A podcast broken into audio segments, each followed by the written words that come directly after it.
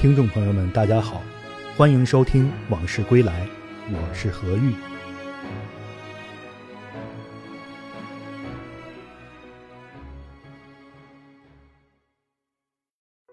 天津五大道的马场道十六号洋楼别墅，现如今是一家饭店，曾经是黑龙江督军吴俊升的独子吴太勋的私人宅邸。民国时代，吴俊升号称东北首富。吴太勋自然而然成了东北首席富二代。他是张学良、戴笠的把兄弟，娶了北洋政府代总理朱启贤家的九小姐，但人生结局凄惨，只活了三十七岁。吴俊升祖籍山东历城，咸丰末年随父亲举家闯关东，落户在奉天昌图兴隆沟。十七岁时，吴俊升升入辽源普道营。与张作霖、张作相、张景惠、冯德林、汤玉麟结拜。民国后，吴俊升出任奉天第二骑兵旅旅长、黑龙江省督军，并兼署省长，成为奉系的重要将领。吴俊升绰号吴大舌头，几个把兄弟中，张作霖和张作相关系最好，其次就是吴俊升。奉系郭松龄在滦州发动兵变。吴俊升任讨逆军总司令，击败郭松龄。张作霖事后开会提出隐退，将东北的政治交给王永江，军事交给吴俊升。吴俊升摇头摆手：“我一天也担任不了，你不干，咱们一块撂挑子。”其实张作霖也是以退为进，真让他退是不可能的。当时吴俊升号称东北首富，财富超过张作霖。他在哈尔滨、郑家屯、通辽、白城子、齐齐哈尔等地，或买或占了二十七万余场土地和万余间房产，独资合资兴办了钱庄、当铺、酒厂、粮站、电影院、电灯厂等企业，在大连黑石礁建有避暑庄园，在天津英租界购买了洋楼别墅。吴俊升有几大爱好。良马、武器、珍禽、猴子、女人、钱财。他在赵南和齐齐哈尔郊外养了三千多匹良马。督军署后院马厩里也有二百多匹，家中养着一大群猴子。他一见到猴子和马就兴高采烈。吴俊升的正室夫人生过一子一女，都不幸夭折。他在年近半百的时候，将弟弟吴俊武的儿子吴泰来过继为儿子，紧接着。三夫人石氏为他生下了吴太勋，自然成为掌上明珠。吴太勋十五岁时就当上了黑龙江督军公署卫队骑兵营营长。因为吴俊升是黑龙江督军，家里又有的是军马。两个月后，吴太勋被任命为安国军陆军上校。又过了两个月，晋升为少将。而张学良到了十九岁。才当上了上校，二十岁成为少将。张作霖在北京待不住了，乘专车离京撤回东北。吴俊升到山海关迎接，上了张作霖的专车，一起回奉天。火车行至黄姑屯附近，车厢被炸毁，吴俊升当场丧命，张作霖重伤回奉天后身亡。这对兄弟成了难兄难弟。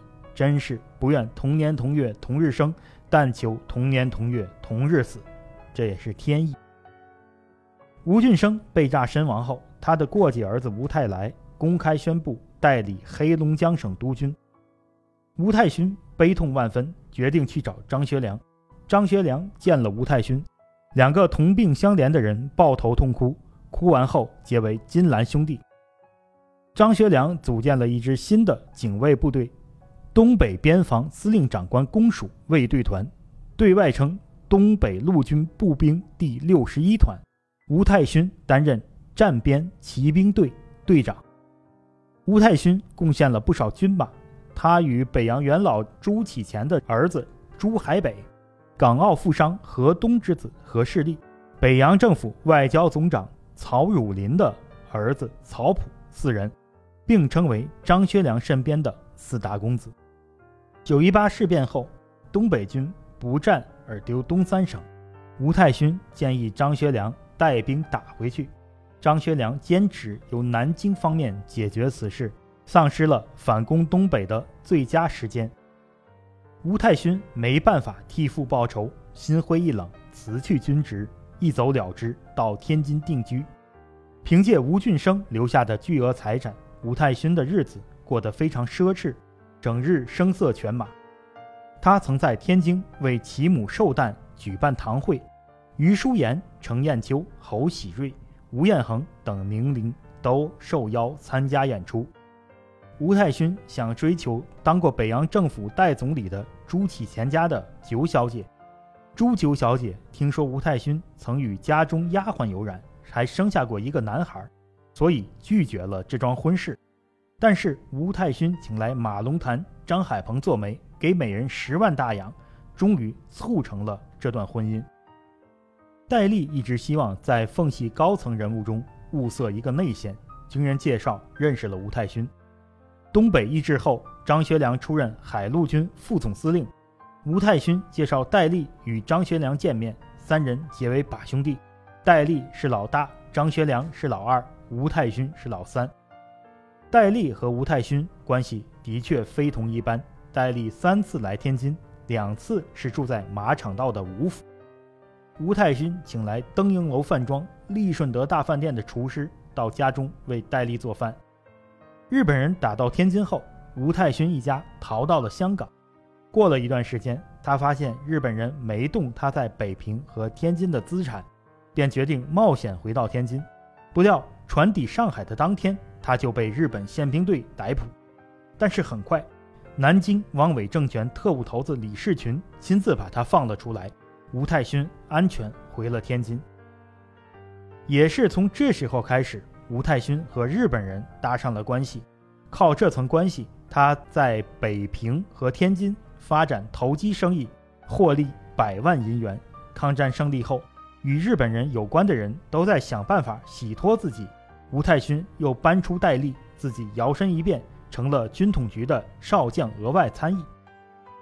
到了四十年代末，吴太勋去了香港，随后朱九小姐也带着所有珠宝财产乘飞机到香港，想与吴太勋会合。没想到在途中飞机失事，不幸遇难，吴太勋人财两空。